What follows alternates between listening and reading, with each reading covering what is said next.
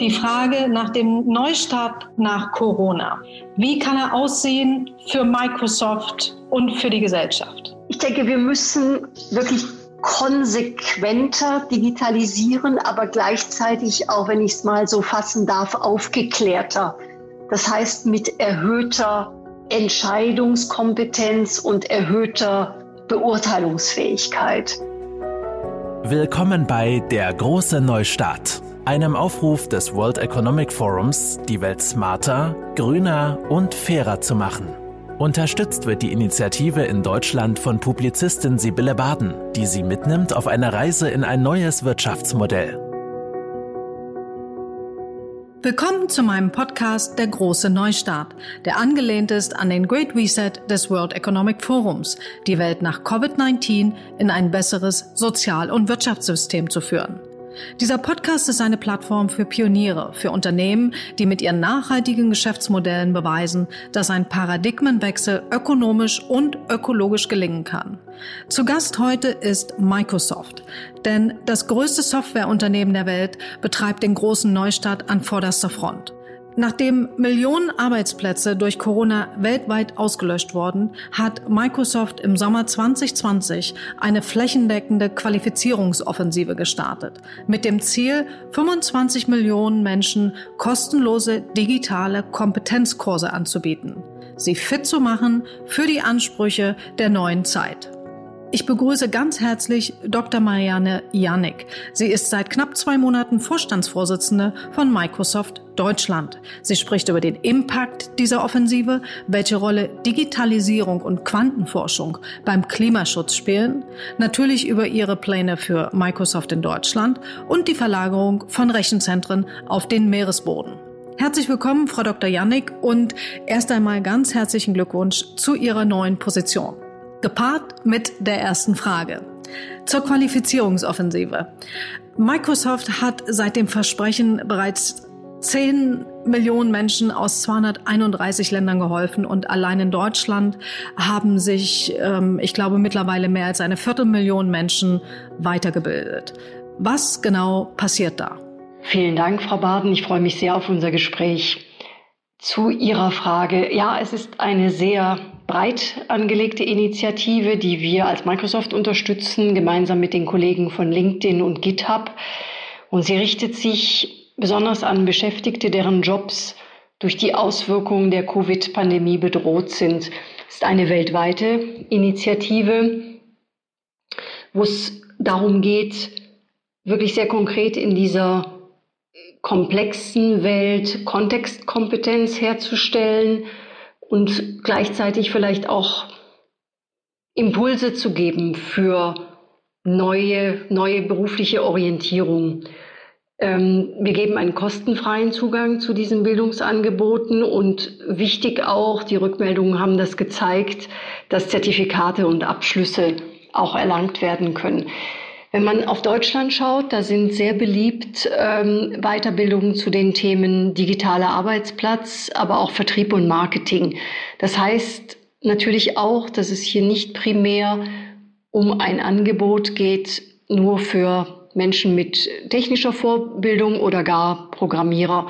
Es geht um eine breite Weiterbildung für unterschiedliche Berufsgruppen und Tätigkeitsfelder. Und für uns wichtig auch fast monatlich zu schauen, was wird gefragt in Deutschland, was sind die Jobprofile der Zukunft, welche Qualifikationen sind notwendig. Und diese Impulse fließen natürlich auch rein in die Programme, die wir anbieten, den Inhalt, den wir anbieten in dieser weltweiten Weiterbildungsinitiative. Sehen Sie da einen Unterschied jetzt zwischen, Sie haben ja zuvor die Schweiz geleitet bei Microsoft und Deutschland? Ich glaube, die beiden Märkte sind doch in vielen Dingen sehr ähnlich, vor allem wenn es darum geht, ähm, die Schweiz und Deutschland sind ja beides Länder, die sehr stark mittelständisch geprägt sind, wo der Mittelstand eine große Rolle spielt. Und da haben wir sowohl in der Schweiz als auch in Deutschland den, den größten Nachholbedarf. Also da sehe ich sehr ähnliche Muster. Es gibt natürlich Unterschiede in den Kernindustrien. Ähm, aber so grundsätzlich von der Nachfrage sind das äh, sehr ähnliche Muster in beiden Ländern, übrigens auch für Österreich. Ich, ich erinnere mich, ich habe äh, ein Interview mit Ihnen gehört, äh, wo Sie gesagt haben, Switzerland is one smart city. Mhm. Könnten Sie das äh, auf Deutschland übertragen oder sind wir da noch so ein bisschen weit entfernt? Ich glaube, das äh, war so ein bisschen gemeint, ähm, dass es sozusagen eine Vision sein kann, einfach auch gegeben aus der Kleinräumigkeit der Schweiz, die natürlich, was das Thema Vernetzung und Digitalisierung natürlich damit auch sehr stark an Geschwindigkeit gewinnen kann, einfach aufgrund der, der existierenden Verhältnisse, aber auch einer hervorragenden Infrastruktur, die sozusagen nicht mehr so viel mehr weiterentwickelt werden kann, um dieser Vision einer Smart City sozusagen gerecht zu werden. In Deutschland haben wir es ja schon mit ganz anderen Größenordnungen zu tun und ähm, natürlich auch, ich sag mal, vielleicht einer Kultur, die nicht so stark auf Vernetzung ausgerichtet ist und natürlich ähm, auch eventuell im Bereich der, der Infrastruktur natürlich noch eine, eine schwierige, äh, schwierigere Lage und, und viel mehr Herausforderungen bietet als die Schweiz. Aber ich denke, in Deutschland kann man von ähm, urbanen Räumen sprechen, die es ja heute schon gibt, die man sich vielleicht aus einer anderen Perspektive anschauen könnte und damit natürlich auch diese Beschleunigung die in kleinen Ländern ja möglich sind. Wir haben es in Estland gesehen, wir sehen es aber auch äh, in Luxemburg, wir sehen es auch in den Niederlanden, na, was da einfach durch die kleine Räumigkeit und einer, ich sag mal, einem Entrepreneursgeist und auch einer Begeisterung für Innovation, was da beschleunigt werden kann an, im Rahmen der Digitalisierung ähm, einer, ich sag mal, nicht nur staatlichen, sondern einfach aufgrund von, von unterschiedlichen Partnerschaften, die sich ergeben, was da für ein Land auf die Beine gestellt werden kann, zum Beispiel in Niederlanden im Gesundheitssystem. Ja, da, da gibt es eine ganz andere, einen ganz anderen Reifegrad in der Zusammenarbeit der einzelnen Akteure. Können Sie das mal kurz näher ausfüllen? Ich denke, was in Holland passiert, ist, dass man sehr viel stärker Verantwortung verteilt hat. Und dort hat auch Digitalisierung oder spielt Digitalisierung eine große Rolle. Wenn man sich zum Beispiel jetzt anschaut, wie Holland umgeht in der Pandemie mit der Stärkung des, Haut, des Hausarztes, mit der Stärkung auch des, der, der Pflegedienste. dort gibt es auch einige privat geführte Unternehmen, die schon sehr stark digitalisiert sind. Das heißt, die den Mitarbeitern, dem einzelnen Pfleger, dem Pflegepersonal ganz andere Informationen geben können, sodass natürlich diese, diese Leute sich anders organisieren können, sich ähm, viel, ich würde mal sagen, professioneller dann auch verhalten können und auch mehr Zeit am Ende haben für, für die Pflege und die Arbeit am Patienten, ähm, und weniger Bürokratie haben, als wir es einfach äh, noch haben. Gerade im Gesundheitswesen ähm, ist Deutschland ja da noch ähm, ja in den in den Anfängen. Und äh, wenn man sich anschaut, wie lange wir schon über das Thema Gesundheitskarte sprechen ähm, und wir jetzt langsam äh, dahin kommen, wo wir schon vor ich würde mal sagen, 15 Jahren gedanklich diese Dinge vorbereitet hatten, dann muss man sagen, dass das natürlich Zeiträume sind, die man sich heute in einem Land wie Deutschland einfach nicht leisten darf. Ja, weil Sie jetzt die Gesundheit schon angesprochen haben. Bei der Ankündigung der Qualifizierungsinitiative im Juni hat Ihr Präsident Brett Smith gesagt, und ich zitiere mal, die Welt muss neue Wege beschreiten, um Menschen zu helfen, wieder zur Beschäftigung zu kommen, neue Arbeitsplätze zu finden und ihre Arbeit sicher erledigen zu können. Was kommt denn da auf uns jetzt zu? Ich denke, wir spüren es ja hautnah im Moment, jeder von uns, weil wir leben ja jetzt in einer, ich sag mal, Remote Everything äh, Zeit, wo wir spüren, dass wir Dinge, die wir tun möchten und auch tun müssen, dass wir sie irgendwie auch eben aus der Distanz ähm, erreichen wollen und können. Und wir sehen ja auch, dass es funktioniert. Ja? Und ähm, ich glaube, das wird die Art und Weise, wie wir in der Zukunft arbeiten werden, wirklich verändern, weil wir es auch jetzt erlebt haben. Wir haben es nicht nur intellektuell verstanden, sondern wir haben es auch erfahren und wir begreifen es auch. Und viele der Dinge, die jetzt passieren, und Gott sei Dank sehen wir ja auch sehr viel Innovation, auch sehr viel, ja, Unterstützung, dass solche Prozesse dann am Ende auch möglich sind und Dinge dann aus der Ferne möglich sind, dass wir das ähm, aufrechterhalten werden, weil es, es gibt natürlich auch ein paar Vorteile. Und wenn man sich mal die Berechnungen anschaut, ich denke, es ist immer wichtig, da auch so ein bisschen datenbasiert zu arbeiten, dann sagt ja heute das Bundesarbeitsministerium, dass wir bis 2025 durch Automatisierung, aber auch durch Einsatz, nennen wir es mal, von, von künstlicher Intelligenz, sicherlich in Deutschland, ich glaube, es waren rund um die 1,6 Millionen Arbeitsplätze verlieren werden, gleichzeitig aber auch 2,3 Millionen neue Arbeitsplätze und, und auch neue, ich sag mal, neue Jobs wirklich geschaffen werden, neue Rollen und Jobprofile.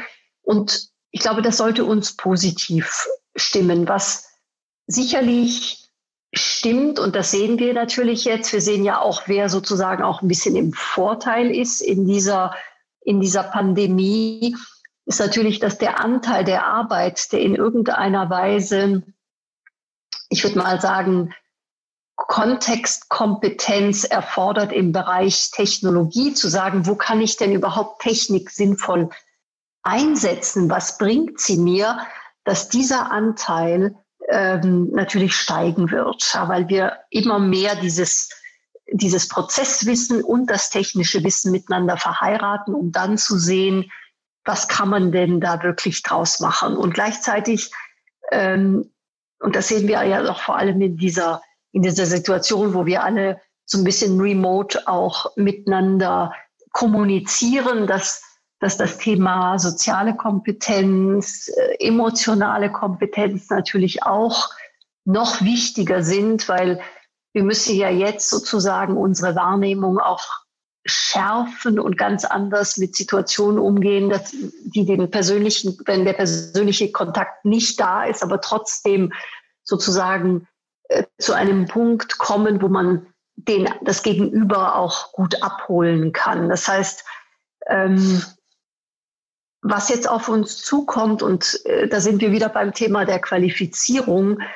ist nicht nur die technischen Themen, sondern wirklich all das, was uns hilft, als Menschen mit dieser doch komplexen Welt umgehen zu lernen und uns auch zurechtzufinden in diesen Netzwerken, in diesen ähm, doch manchmal sehr unklaren Situationen, wo Wissen natürlich auch an Aktualität verliert, wie wir und uns lernen sozusagen vernetzter zu arbeiten und zu denken. Das gilt am Arbeitsplatz, aber das gilt natürlich auch ähm, sozusagen auch in, in jeder sozialer Interaktion. Und damit wird Lernen natürlich nochmal eine ganz zentrale Lebensaufgabe, aber auch so Themen wie Kreativität und vor allem vernetztes Denken. Ich denke, das haben wir jetzt in der Krise nochmal gesehen, wie stark Kreativität ähm,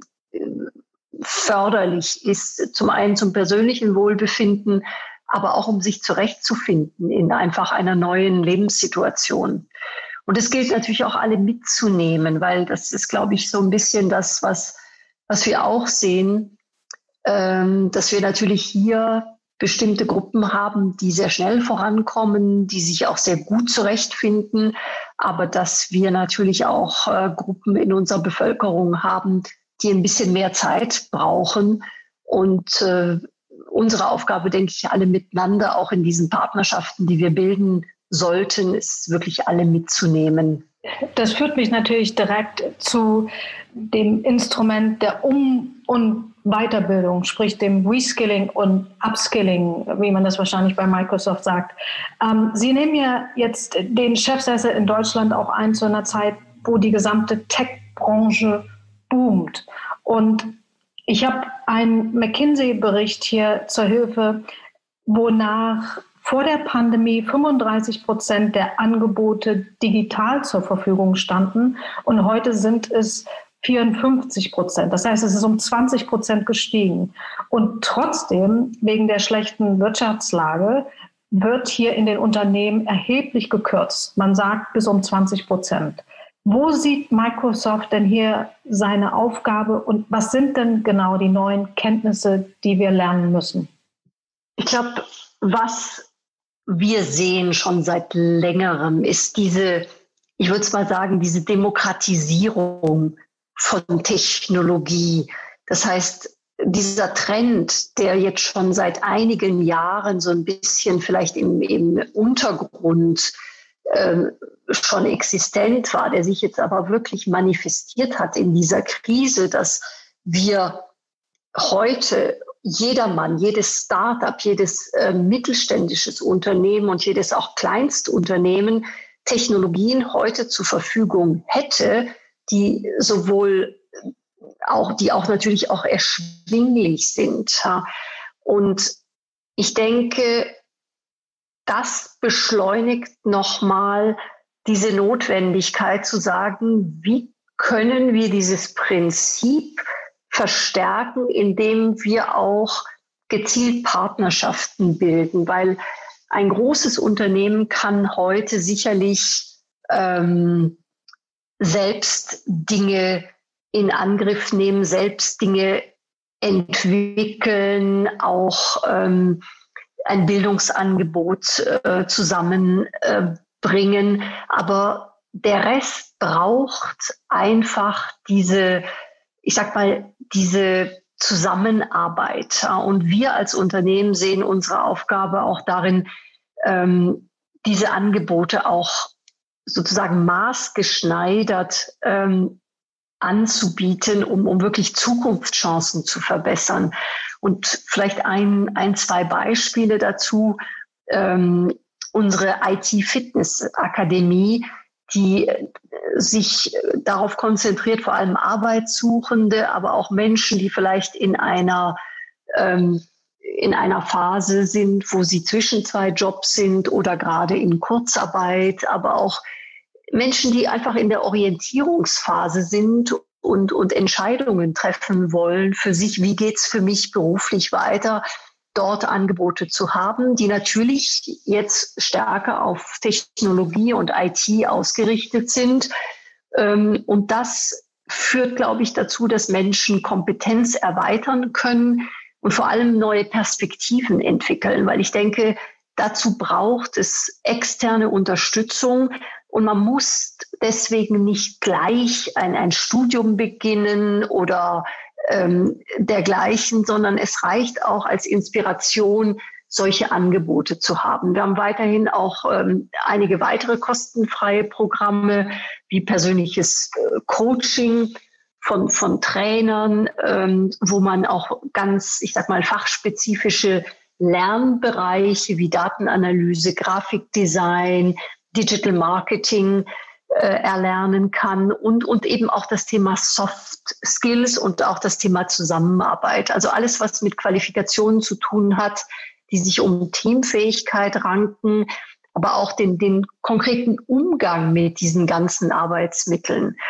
Also ich glaube, was wir ja sehen im Moment ist diese zunehmende verteilte Zusammenarbeit und, und diese Notwendigkeit, anders zu kommunizieren, ähm, auch anders miteinander umzugehen im Sinne von, von Empathie. Das sind alles Dinge, die, die gut ankommen.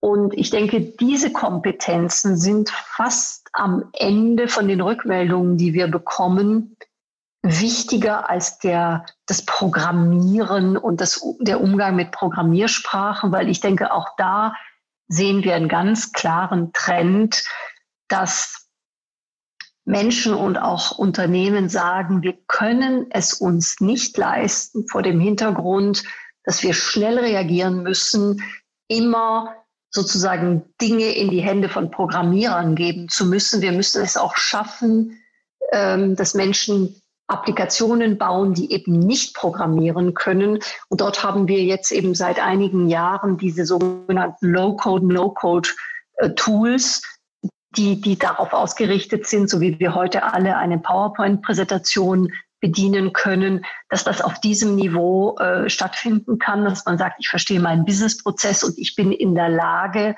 dann auch eine Applikation zu bauen, die mir dann sofort weiterhilft. Und ich brauche dann nicht sofort jemand, der mir, der programmiert, der dann testet, der dann einführt, weil ich glaube, die Zeit dieser großen IT-Projekte, die sich über Jahrzehnte quasi hinziehen, diese Zeiten sind, sind auch vorbei. Im Moment denke ich, blicken, weil sie ja nun neu sind in Deutschland, ähm, die Stakeholder von Politik bis zum Verbraucher ziemlich genau hin. Was macht denn jetzt äh, diese Frau Dr. Janik hier? Was sind denn Ihre Pläne ähm, für Deutschland? Ja, ich glaube, ein das, was ich mir vorgenommen habe und das, was wir bei Microsoft Deutschland im Moment sehr stark nicht nur diskutieren, sondern versuchen, ähm, das auch strukturiert umzusetzen, ist wirklich ein zentraler Wertbeitrag, den wir leisten können. Und das haben wir jetzt auch in der Pandemie noch stärker gesehen. Und zwar der Wertbeitrag, dadurch, dass wir so viele Zusammenhänge erkennen und natürlich mit sehr vielen Unternehmen arbeiten, dass wir sehr bewusst unterstützen, Partnerschaften aufzubauen. Das heißt, ähm, auch heute sehen, wo gibt es Möglichkeiten, indem wir einfach Unternehmen, aber auch Wissenschaft und eventuell auch öffentliche Hand zusammenbringen und dadurch natürlich Dinge beschleunigen, die sonst viel länger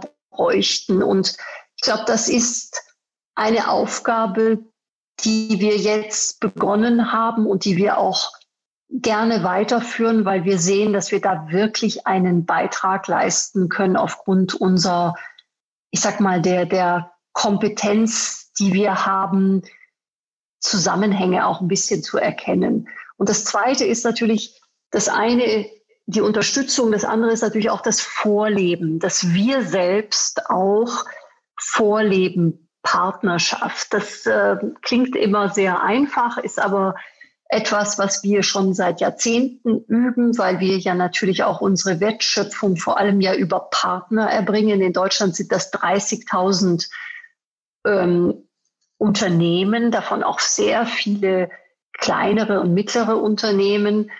Und diesen Muskel sozusagen auch nochmal stärken, um am Ende auch so ein bisschen als, ich nenne es mal Transferriemen zu dienen, zu sagen, diese Dinge, die wir können, die sollen ja angereichert werden. Wir sind ja sozusagen nur so ein bisschen das darunterliegende Vehikel, aber das soll ja angereichert werden über fachspezifische, industriespezifische, aber auch sonstige fachspezifische Themen, und ich denke, dieses Versprechen einzulösen, das ist das, was ich gerne weiterhin machen würde und auch verstärken. Und dann natürlich auch die Partnerschaften, die wir selbst leben im Bereich zum Beispiel von Skilling-Initiative. Das Thema, was wir jetzt im Juli 2020 ins Leben gerufen haben, ähm, gemeinsam mit der SAP, dieses Meet and Code, wo wir IT-Programmierungsveranstaltungen ähm, von gemeinnützigen Organisationen unterstützen. Und das machen wir dann aber nicht nur in Deutschland, sondern auch in, ich glaube, es sind 35 europäische Länder. Und ein anderes Beispiel, wir hatten gerade dieses IT-Fitness oder lokale Initiativen wie Code Your Life. Vielleicht ein weiteres Beispiel, was wir äh, angefangen haben jetzt mit, mit Volkswagen, mit dem gesamten Konzern, eine langfristige Zusammenarbeit bei Themen von Nachhaltigkeit, soziale Zukunftsinitiativen für Deutschland, wo ähm, konkret einzelne Projekte gefördert werden, aber insgesamt auch so ein bisschen der, die Freude, die Begeisterung an Innovation gestärkt werden. Und ich glaube, das ist so ein bisschen das, was Deutschland im Moment, Deutschland ist ja schon so ein bisschen in dem, so beobachte ich das, so ein bisschen in dem Status zu sagen, wir müssen uns ein bisschen neu erfinden. Wir müssen noch ein bisschen nachfragen, was ist sozusagen der, die DNA von Deutschland, was ist der Markenkern, wie können wir darauf aufbauen, wie können wir Dinge beschleunigen, Dinge, die wir gut gemacht haben, in die Zukunft transferieren. Und da spielt für mich das Thema dieser, dieser Partnerschaften, dieser Ökosysteme, auch dieser datengetriebenen Ökosysteme eine, eine ganz, ganz, ganz große Rolle. Mhm. Sie haben VW jetzt schon ähm, erwähnt. Fokussieren Sie auf bestimmte Industrien oder Bereiche? Nein, also wir sind offen. Ich denke, so meine Philosophie ist immer, dass gerade für ein Land wie Deutschland natürlich eine breite Initiative wichtig ist. Ja. Und natürlich gibt es Branchen, die für Deutschland etwas bedeutender sind, wenn es um die Wirtschaftsleistung geht. Aber ich denke, insgesamt entsteht Innovation gerade durch diese, ich will nicht sagen zufälligen Begegnungen, aber in dieser Breite, die wir haben können. Und äh, wir hatten in der Vergangenheit schon immer gute Beispiele in Deutschland, wie wir auch einfach durch Transfer von Methoden, Prozesse, Technologie von einer Branche in die andere sehr stark profitiert haben und äh, daher auch ganz bewusst nicht der Fokus auf Branchen, sondern sehr breit angelegt und auch sich anzubieten für diejenigen, die wollen und Spaß haben und, und auch ähm, Ehrgeiz haben in diesem Bereich, sich über Partnerschaften einfach mehr zu erreichen und vor allem im Bereich dieser datengetriebenen ähm, Ökosystemen wirklich ähm, einfach eine ganz andere Wertschöpfung auch äh, zu erreichen über die Zeit. Ich würde gern nochmal auf das Thema Remote Work und Home Office kommen. Microsoft praktiziert das ja schon äh, seit langem, dieses Remote Working, lange bevor das überhaupt ähm, bekannt war jetzt. Mhm. Und Sie selbst sitzen ja im Moment noch in der Schweiz und organisieren sozusagen alles ähm, aus dem schönen Schnee. Ähm, welche Auswirkungen hat denn, und Sie waren ja da schon, Sie haben die Transformation ja schon im Grunde genommen hinter sich, hat denn Remote Working, Home Office auf die Firmenkultur, auf ein Unternehmen, auf die Zusammenarbeit von Teams und Führung, ja, Führung, was ja für Sie mhm. jetzt ganz wichtig ist. Können Sie das ein bisschen ausführen?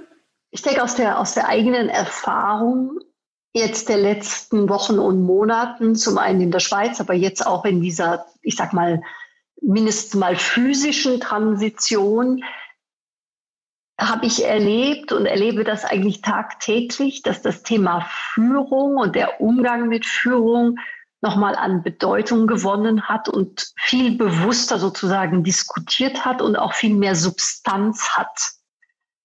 Also ich habe im Moment, ich merke es an mir persönlich, aber auch im Zusammenspiel ähm, mit der Führungsmannschaft in Deutschland, ähm, auch wenn es sehr herausfordernd ist für, für die Manager, viel intensiver, haben, glaube ich, einige jetzt auch noch mal viel, viel stärker gesehen, wie wichtig das Thema Führung ist. Und zwar das Thema Führung im ich sag mal, im Sinne des Leaderships zu sagen, wir müssen in diesen Situationen, die ja sehr oft ja nicht immer so klar sind, die, die von vielen Unsicherheiten geprägt sind, müssen wir in der Lage sein, ohne äh, zu vereinfachen, aber Klarheit zu schaffen, vor allem zu motivieren und zu inspirieren. Ich glaube, das ist, das ist, glaube ich, ein ganz großes Thema, was wir im Unternehmen sehen, aber auch im Umgang mit unserer Business Community. Die,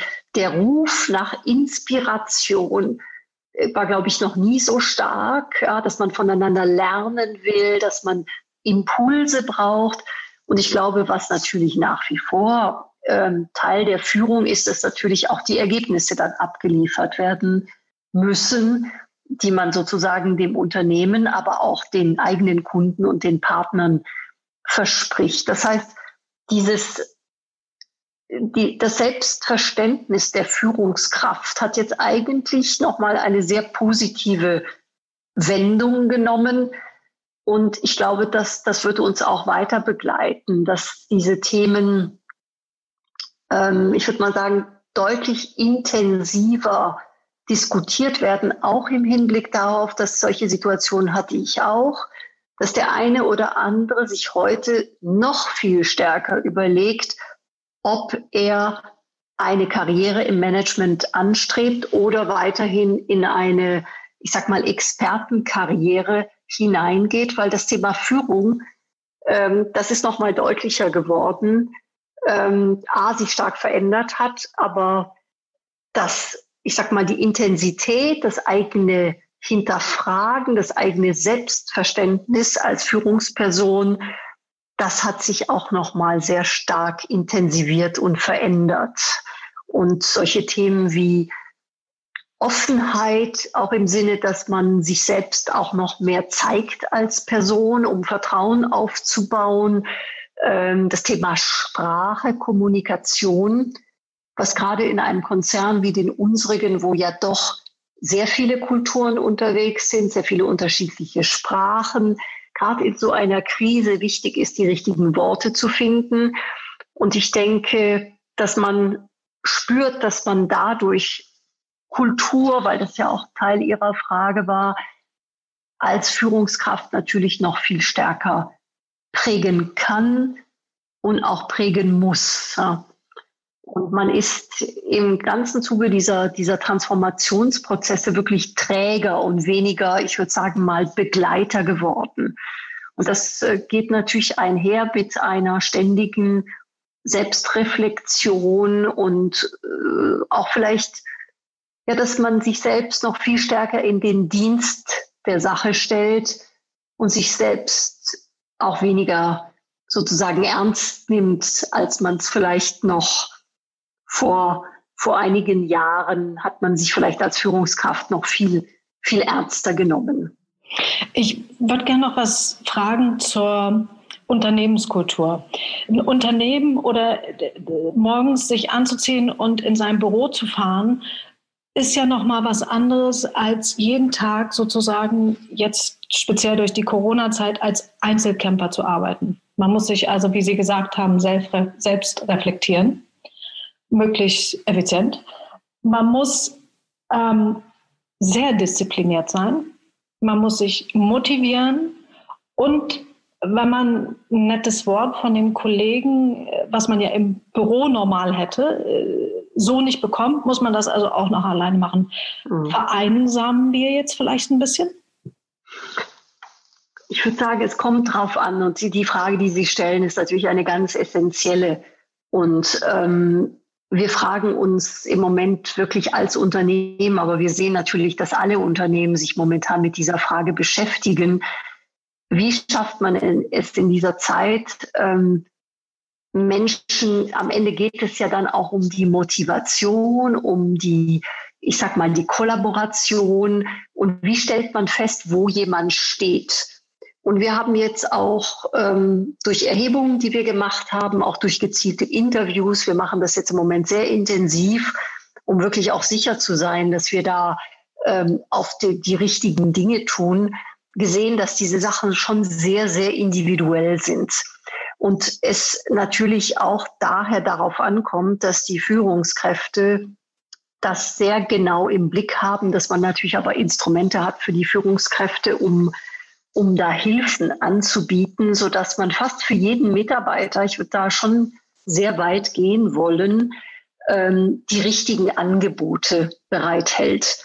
Weil diese Diskussionen, wir haben es ja in Deutschland gesehen, zu sagen, es muss vielleicht ähm, ich weiß nicht, an einem Nachmittag muss, muss den Leuten Zeit gegeben werden, äh, den Menschen nachzudenken. Und dann muss man sagen, ja gut, aber es gibt Menschen, die möchten bitte nicht am Freitagnachmittag äh, nachdenken, sondern gerne am Montagmorgen. Ähm, dass man auch sagt, man gibt äh, feste Zeiten vor, wann Kollegen sich Zeit nehmen für ein Mittagessen. Auch da muss man sagen, Vielleicht gibt es gerade, weil jetzt auch die Schulen geschlossen sind, ganz andere Rhythmen in den Familien. Also ich denke, das, was die Menschen im Moment sehr schätzen, ist eben dieses, diese, diese Freiheit. Gleichzeitig äh, ist es auch klar, dass nicht jeder mit dieser Freiheit umgehen kann. Und am Ende denke ich, ist es wichtig, über diese Dinge sehr offen zu sprechen, aber gleichzeitig auch genügend Datenpunkte zu haben, um dann reagieren zu können, um dann auch in den Teams reagieren zu können. Und wir sehen heute bei uns im Unternehmen, dass da Teams sich sehr unterschiedlich auch selbst organisieren, weil eben dann in der kleineren, in der kleineren Gruppe man natürlich dann schon Konsens findet, zu sagen, man macht eben so ein virtuelles äh, Kaffee trinken, man macht eben gewisse soziale Aktivitäten, so dass es auch für jeden passt. Aber ich denke, das macht die Sache auch momentan sehr spannend, gerade rauszufinden, wer etwas braucht. Und wir sehen natürlich auch manche Rollen, die gerne sowieso äh, gerne so ein bisschen für sich arbeiten, wie natürlich unsere Entwickler, dass da eher Produktivität steigt und Zufriedenheit steigt. Also nicht jeder hat natürlich diese, diese Vereinsamungsthemen, aber es gibt natürlich Menschen, die, die massiv leiden, auch gerade wenn beengte Wohnverhältnisse und, und, und. Ähm, also da setzen wir sehr, sehr stark auf Daten, Interviews und dann die, die Führungskraft ähm, unterstützt vom vom Unternehmen natürlich mit Programmen, dass natürlich auch äh, Sonderurlaub, Sabbaticals, solche Dinge natürlich auch alle zur Verfügung stehen, wenn jemand in eine persönliche Situation kommt und sagt, es geht einfach im Moment nicht, ich muss ähm, mich im Moment auf andere Dinge in meinem Leben konzentrieren, dass man natürlich hier eine maximale Flexibilität zur Verfügung stellt. Welche sind denn Ihrer Meinung nach im Moment die Haupttreiber der Veränderung? Wenn wir uns also die Industrie 4.0 angucken oder natürlich die Komplexität der Technologie, die Veränderung der Wertschöpfungskette? Oder glauben Sie, ist das alles zusammen aus Ihrer Sicht? Ich glaube in der Tat, dass hier mehrere Faktoren zusammenspielen, ja, weil ähm, die Technologie ist natürlich schon ein Treiber. Also ohne ich denke, das kann man wirklich so sagen. Und das haben wir ja auch in, in der Geschichte der Menschheit immer wieder gesehen, dass Technologie unser Leben verändert. Wenn man sich so die, den, die Industrialisierung anschaut, geht alles natürlich deutlich schneller. Und damit kommt natürlich das eigene Verständnis, wie man sozusagen persönlich mit diesen Veränderungen umgeht, wie man navigiert. Ähm, ich denke, das sind glaube ich, die großen Themen, die wir im Moment haben. Ich glaube, wir, wir haben genügend technisches Verständnis als, ich würde mal sagen, als Gesellschaft. Aber wenn es auch um den Einzelnen geht, ähm, da sehen wir meistens den Wald vor lauter Bäumen nicht. Und das kreiert natürlich auch Angst. Das heißt, wichtig ist es, ähm, dass wir uns dieser, dieser Technologie nicht einfach hingeben, sondern das, was wir am Anfang besprochen haben, diese, diese Beurteilungsfähigkeit, diese, diese Entscheidungskompetenz so ein bisschen zur Bürgerpflicht machen, zu sagen, es ist ja nicht so, dass Technik uns regieren sollte, weil in der Tat alles, was digitalisiert werden kann, äh, wird es auch werden, wenn wir es zulassen sondern dass wir unser Schicksal sozusagen in die Hand nehmen und überlegen, wo wollen wir denn Technologie wirklich nutzen, wo bringt sie uns voran, wo, wo, wo ähm, stärkt sie uns. Ähm, und da haben wir als Microsoft natürlich eine Verantwortung, die Gesellschaft und auch Einzelne zu unterstützen, sich, sich fit zu machen und auch selbst dann zu entscheiden, wo gehe ich mit? Und äh, in diesem Zusammenhang gibt es natürlich auch das Thema Vertrauen, weil ich denke, wir werden heute Technologien nicht nutzen wollen, denen wir nicht vertrauen. Und ich denke, da brauchen wir natürlich aber auch den Schulterschluss mit der Politik zu sagen, was sind denn die Prinzipien, die unseren Umgang mit Technologie die, die unter diesen, diesen Umgang mit Technologie zugrunde gelegt werden. Und das sieht man ja auch bei der künstlichen Intelligenz, ja, diese Versuche ähm, auf, in allen Teilen der Welt auch einzelne Unternehmen, so wie wir auch, zu sagen, wir müssen ein paar ethische Prinzipien entwickeln. Und ich denke, das ist das, was wir noch mehr als Gesellschaft tun können, weil natürlich können Unternehmen ethische Prinzipien entwickeln. Das haben wir auch getan. Aber es ist wichtig, dass man das als Gesellschaft auch vorantreibt. Und dazu muss man natürlich verstehen, was diese Technologie Gutes kann, was sie eben auch Böses anstellen kann und braucht da auch einen, einen, eine Regulierung, eine prinzipienbasierte Regulierung, und ich glaube, da ähm, dazu braucht es aber auch noch mal viel mehr Dialog über diese Themen und dem Dialog zugrunde liegen müssen natürlich auch, ich sag mal, auch die Kompetenz dafür, das Verständnis und das Wissen um die Zusammenhänge.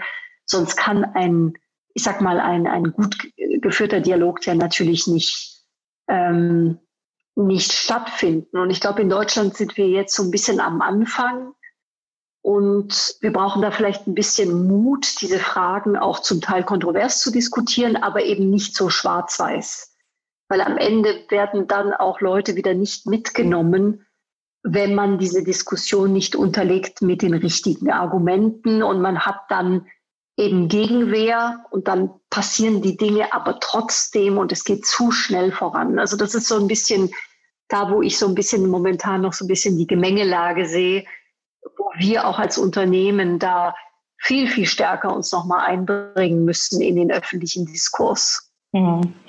Jetzt ist ja Asien zum Beispiel allgemein äh, viel mehr als technologieaffin bekannt. Gibt mhm. es etwas, was wir dort lernen können und übertragen können auf Europa und Deutschland?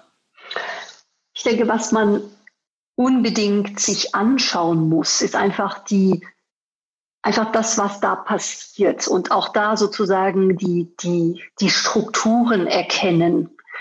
Weil ich glaube, es ist weniger jetzt, dass wir dadurch natürlich ableiten, ein, ein, ein gesellschaftliches Bild und uns sagen, wir wollen auch, ich meine, staatlich sozusagen staatliche Innovationsstrategien haben und auch die, die gleichen Investments, die wir gerade zum Beispiel in China sehen im Bereich künstlicher Intelligenz, aber es gibt strukturelle Elemente, die man sich genau anschauen muss und auch verstehen muss, was die für Auswirkungen haben. Also wenn wir uns anschauen, beispielsweise in China, was der Umgang mit Daten ähm, hervorruft und welche Möglichkeiten sich daraus ergeben, ohne jetzt gleich wieder in, in den Überwachungsstaat und diese, dieses Negieren dessen überzugehen, sondern wirklich verstehen, was das, was da strukturell dahinter steht und welche Themen wir sozusagen in Europa vielleicht auch schon zur Verfügung haben, ohne es zu wissen, ohne aber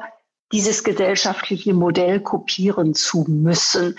Ich glaube, vor allem im Umgang mit Daten, mit, ähm, mit, mit dem Trainieren von, von Algorithmen, von Modellen, da gibt es inhaltliche Themen, wo man sehr viel lernen kann und gleichzeitig natürlich auch sehen, was es mit einer Gesellschaft macht. Also ich denke, wir müssen noch viel genauer hinschauen, was in China passiert und das besser übersetzen für uns, ohne ähm, in Technikgläubigkeit zu verfallen oder auch wieder dann in, in, in klare Ablehnung ähm, zu dem, zu der Staatsform, die es dort gibt. Ich glaube, dass das, ähm, ich glaube, das, was wir da rausziehen können, liegt tiefer.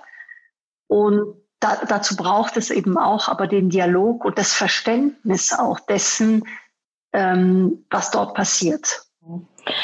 Ich würde gern in ein neues Terrain gehen, nämlich in, weg von China ähm, hin zur Quantenforschung. Wie ist denn der Status quo und welche Hürden gilt es hier zu nehmen? Können Sie das vielleicht ein bisschen ausführen, was bei Microsoft da passiert? Ja, für uns ist Quantencomputing natürlich ein, ein sehr wichtiger Entwicklungsbereich und ähm, weil natürlich äh, Quantencomputer helfen, wirklich hochkomplexe Probleme deutlich schneller, wirklich im Bruchteil von Sekunden zu lösen und natürlich für Wissenschaft und für Wirtschaft natürlich da ganz, ganz neue Horizonte eröffnen. Aber wie Sie sagen, ähm, das ganze Thema Quantum Computing ist natürlich Zukunftsmusik und äh, braucht natürlich heute, ähm, hat natürlich einige Herausforderungen, bringt einige Herausforderungen mit sich, was die Bedingungen anbelangt. Wir brauchen ja so ein bisschen Bedingungen wie im Weltall, extrem niedrige Temperaturen, Abschirmung gegen das Magnetfeld der Erde. Ähm, aber wir haben auch Herausforderungen, wenn es um das Thema Stabilität dieser sogenannten Qubits, die im Prozessor äh, sitzen. Und die sind natürlich heute noch sehr, sehr fehleranfällig. Ähm, wir haben da neue Wege gesucht, technologisch, und setzen da auch auf topologische Qubits. Aber ich denke, was das Wichtige ist im Hinblick auf die Dinge, die in der Zukunft passieren werden im Quantumbereich, ist unsere Philosophie, auf dem Weg in die Zukunft möglichst viel zu lernen und diese Erfahrung sozusagen sofort in die Gegenwart zu bringen. Das heißt, ähm, all das, was wir lernen, auch wenn es darum geht, äh, Hardware zu entwickeln und, und robustere Hardware, die, die vielleicht ein bisschen auch zuverlässiger und, und vielleicht auch universeller einsetzbar ist, dass ähm, man diese Dinge heute schon einsetzt und, und Beispiele schafft, ähm, was man da alles tun kann.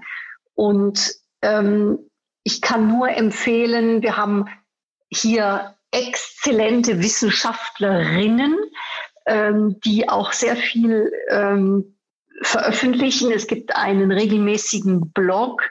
Und ich muss sagen, wir sind sehr, sehr stolz, dass wir vor allem im Bereich Quantum sehr viele Kolleginnen haben bei Microsoft, die das Thema voranbringen. Und ich denke, es lohnt sich da unbedingt am Ball zu bleiben und nicht immer nur zu sagen, das ist Zukunftsmusik, sondern heute schon anschauen, was wir aus diesen Forschungs, es sind ja Forschungen im Grunde, lernen und sehr schnell sozusagen ähm, in die Realität auch mit, mit umsetzen können.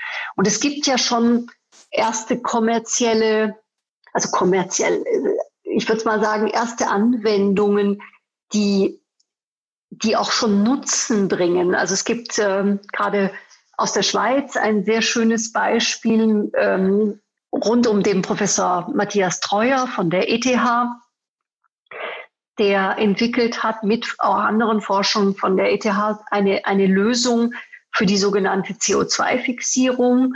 Und da geht es darum, wirklich Treibhausgase aus der Atmosphäre zu entfernen und, und umzuwandeln in andere, ich sag mal, umweltschonende chemische Stoffe. Und da hilft schon die Rechenleistung von diesen, ich sag mal, an das Quantum Computing angelehnten ähm, Möglichkeiten, dass man da eben so einen, einen Accelerator, einen Katalysator für Innovation äh, von solchen Prozessen findet. Und ich denke, solche Beispiele brauchen wir, um einfach deutlich aufzuzeigen, äh, welches Innovationspotenzial hinter Quantum steht, aber wie es auch sozusagen auf dem Weg dahin sehr ja. konkret schon eingesetzt werden kann. Ja, und auf dem Weg dahin sind wir ja bereits mit der Digitalisierung.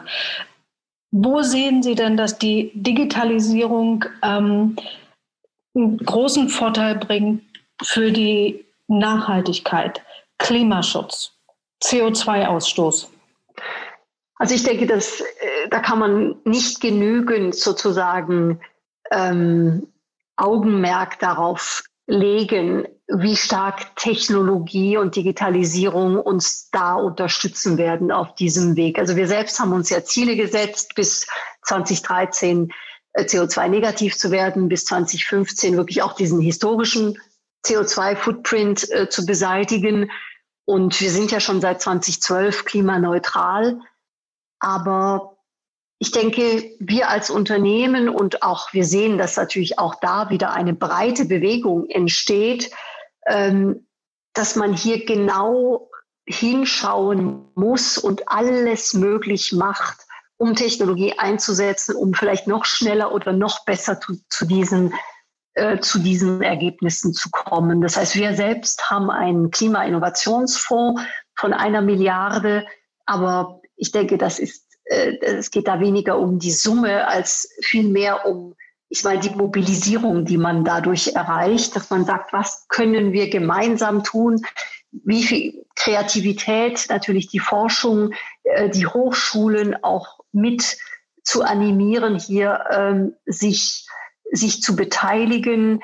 Ähm, wir haben ja da auch einige Projekte wie das Rechenzentrum, was sozusagen unter Wasser läuft, wo wir sehr gute sehr gute Ergebnisse haben. Wir sehen, dass wir, äh, wir haben einen Nachhaltigkeitsrechner entwickelt, der Organisationen Transparenz darüber gibt, wie ihre CO2-Bilanz aussieht, was sie tun können. Und ich glaube, überall, wo Technologie zum einen Transparenz bringt, das ist vor allem in der Supply Chain der Fall, äh, was da eigentlich an welcher Stelle passiert mit dem, mit dem CO2-Fußabdruck, aber gleichzeitig eben auch wirklich Innovation dann im Prozess. Also ich bin sehr, sehr guter Dinge, dass wir da, wenn wir alle zusammen sozusagen ähm, arbeiten, an einem Strang ziehen, und ich denke, das kommt ja jetzt mehr und mehr, dass wir wirklich die Chance haben, ähm, eine solche Transformation mit, mit Hilfe von Technologie wirklich stark nach vorne zu bringen. Hm.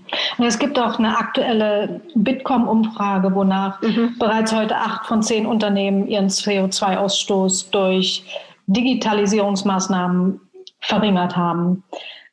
Wenn wir jetzt allgemein gucken auf die UN-Nachhaltigkeitsziele und das Pariser Klimaabkommen, wie schätzen Sie denn das Verhältnis ein, dass Digitalisierung hier hilft? Kann man da sagen, eine vernünftige Digitalisierung hilft, 40 Prozent des CO2-Ausstoßes zu reduzieren?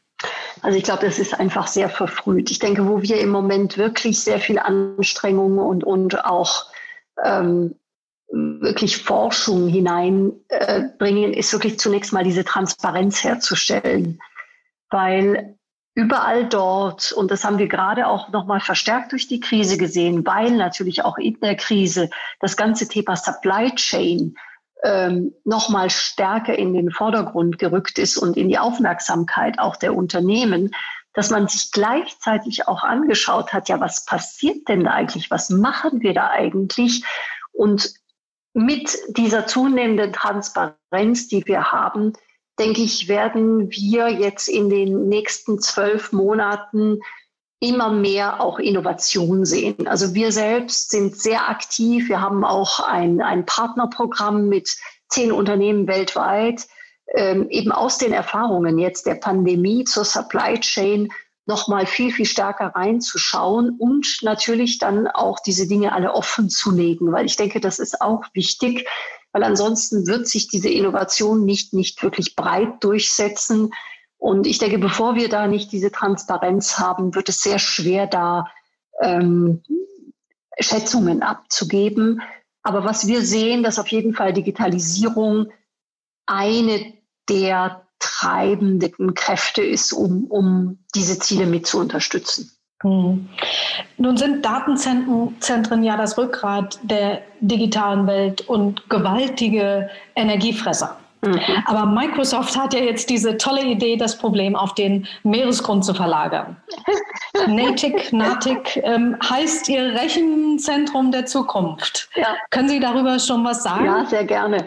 Ja, es ist in der Tat ein sehr innovatives Projekt, wo wir sehr begeistert sind und äh, so, sogenannte Unterwasserdatenzentren und äh, die, die ganzen äh, Teststellungen haben jetzt wirklich gezeigt, dass logistisch, ökologisch, aber wirtschaftlich so etwas auch wirklich äh, wirklich sinnvoll ist. Es hat angefangen im Juni 2018 ähm, quasi in, in Schottland vor den, vor den Orkney-Inseln haben wir sozusagen diese, dieses Rechenzentrum äh, versenkt in einer Röhre. Und ähm, auch da natürlich, ich sag mal, ähm, die übergreifende Zusammenarbeit, die es dazu erfordert hat, Meteorologen, ähm, äh, Informatiker, Ingenieure, äh, zu sagen, wo machen wir das überhaupt? Ja, weil es muss ja äh, klar sein, dass, ähm, dass natürlich man es dort macht, wo natürlich auch Strom 100 Prozent aus Wind- und Sonnenenergie äh, dann auch erstellt, äh, erzeugt wird, dass die Kühlung das Meer ist wichtig, dass man nicht das Süßwasser da noch in irgendeiner Weise ähm, durch diese durch diese Temperaturregulierung da auch noch, ähm, weil es eine knappe Ressource ist, stört. Und das Forscherteam hat ganz klar gesehen, dass diese, diese Möglichkeiten ja, unter Wasser, dass da keine Korrosion entsteht, ähm, dass keine Temperaturschwankungen entstehen und damit natürlich auch äh, wir eine massive Verbesserung haben, natürlich des CO2-Footprints, auch eine geringere Anfälligkeit des Rechenzentrums. Und die Bilanz ist wirklich, dass wir achtmal zuverlässiger sind als an Land.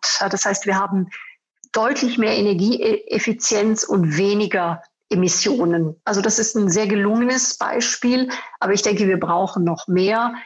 Und da müssen wir als Branche natürlich hier absolut Vorreiter sein, aber man braucht dann diese, diese übergreifende Zusammenarbeit von sehr unterschiedlichen Wissenschaften, sage ich mal.